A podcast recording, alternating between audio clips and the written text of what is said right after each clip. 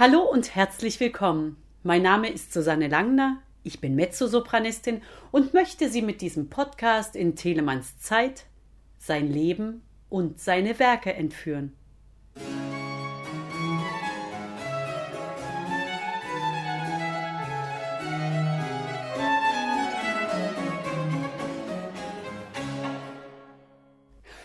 Und worum geht es eigentlich bei den Singespiel- und Generalbassübungen? Nun, Sie schlagen einen großen Bogen um die Themen der Aufklärung.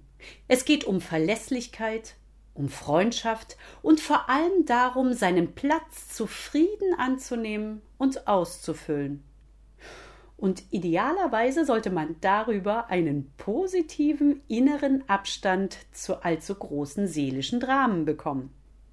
Sie sind sozusagen eine moralische Richtschnur und erzählen uns viel über die Ideale der damaligen Zeit. Und siehe da, die sind uns gar nicht mal so fremd. Bei uns heißt das nur ein bisschen anders. Zum Beispiel seine Mitte finden. Die Altvorderen sind uns also gar nicht so fern, wie wir immer glauben mögen, wenn wir ihre überbordende Mode sehen. Und ganz ehrlich, wünschte sich mancher nicht Perücke und Puder, wenn mal wieder graue Haare stören?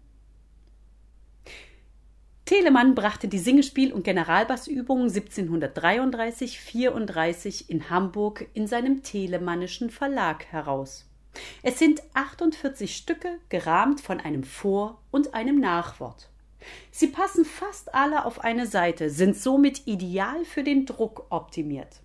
Unten auf der Seite stehen die praktischen Hinweise.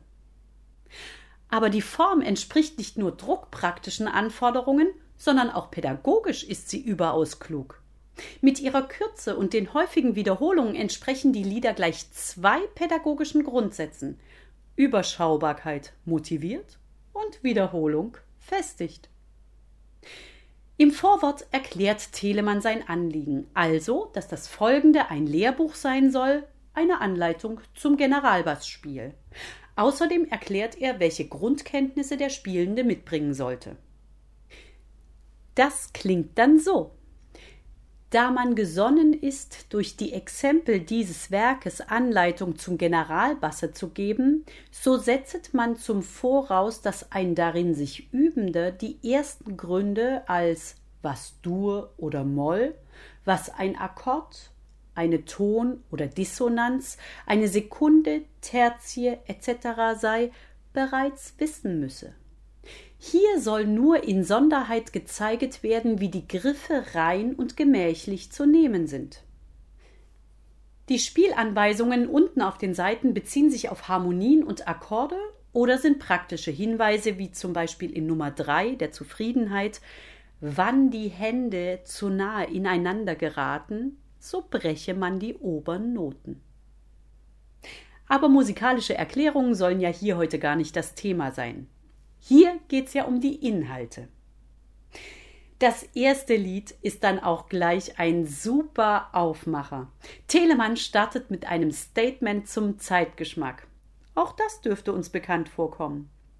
Er sagt, was Neues ist schon cool, aber bitte nur, wenn's nicht stresst. Hermann Prey hat davon eine wunderbare Aufnahme gemacht. Etwas Neues vorzutragen, so nicht nach dem Alten schmeckt, will schon manchen niederschlagen, dass er nicht was Junges heckt. Doch was soll die Sklaverei, die so enge Grenzen setzt, ob es alt nützend und ergänzend.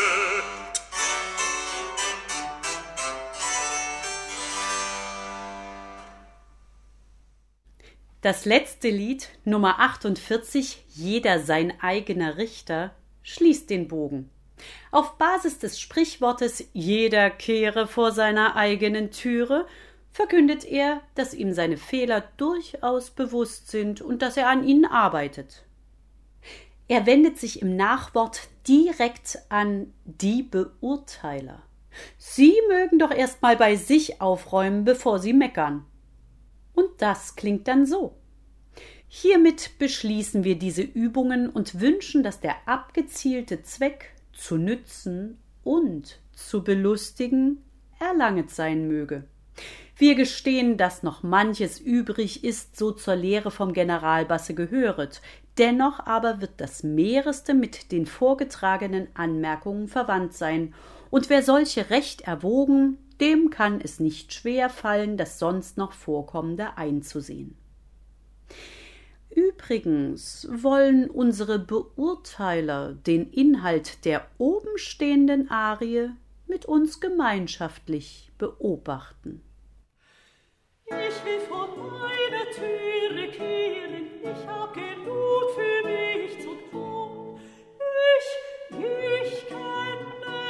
mich, ich bin kein Engel.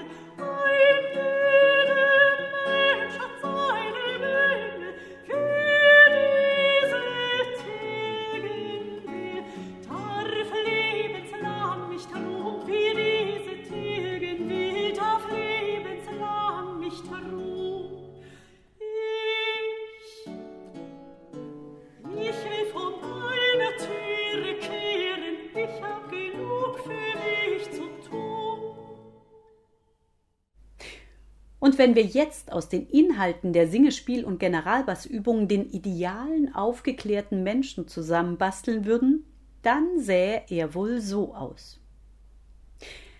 Er ist ein positiver, überwiegend gelassener Typ. Nummer 19. Gemütsruhe. Der sich schon mal ärgert, wenn das Glück ihn wieder im Stich lässt.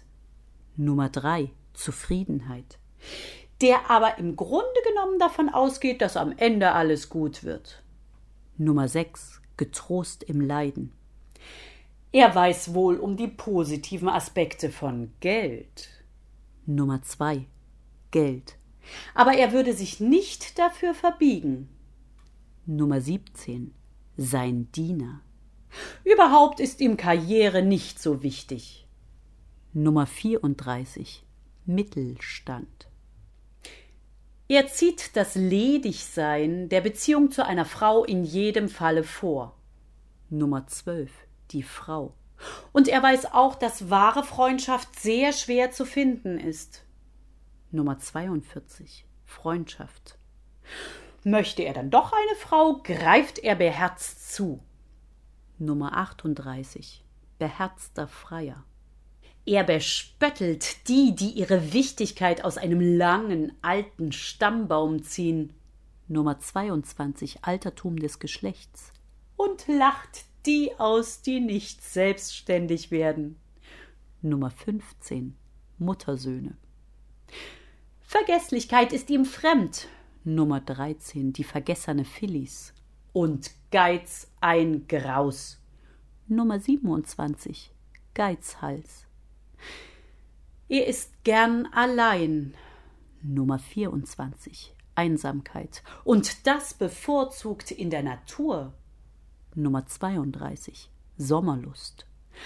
Er trinkt gern ein Gläschen. Nummer 10. Die durstige Natur. Und raucht dazu.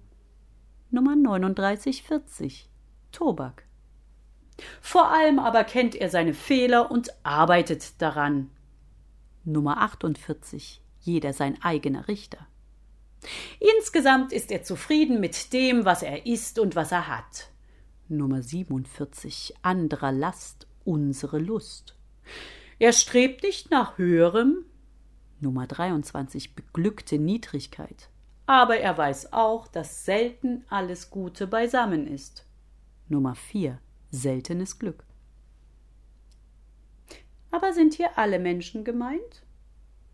Naja, wohl eher nur Herren.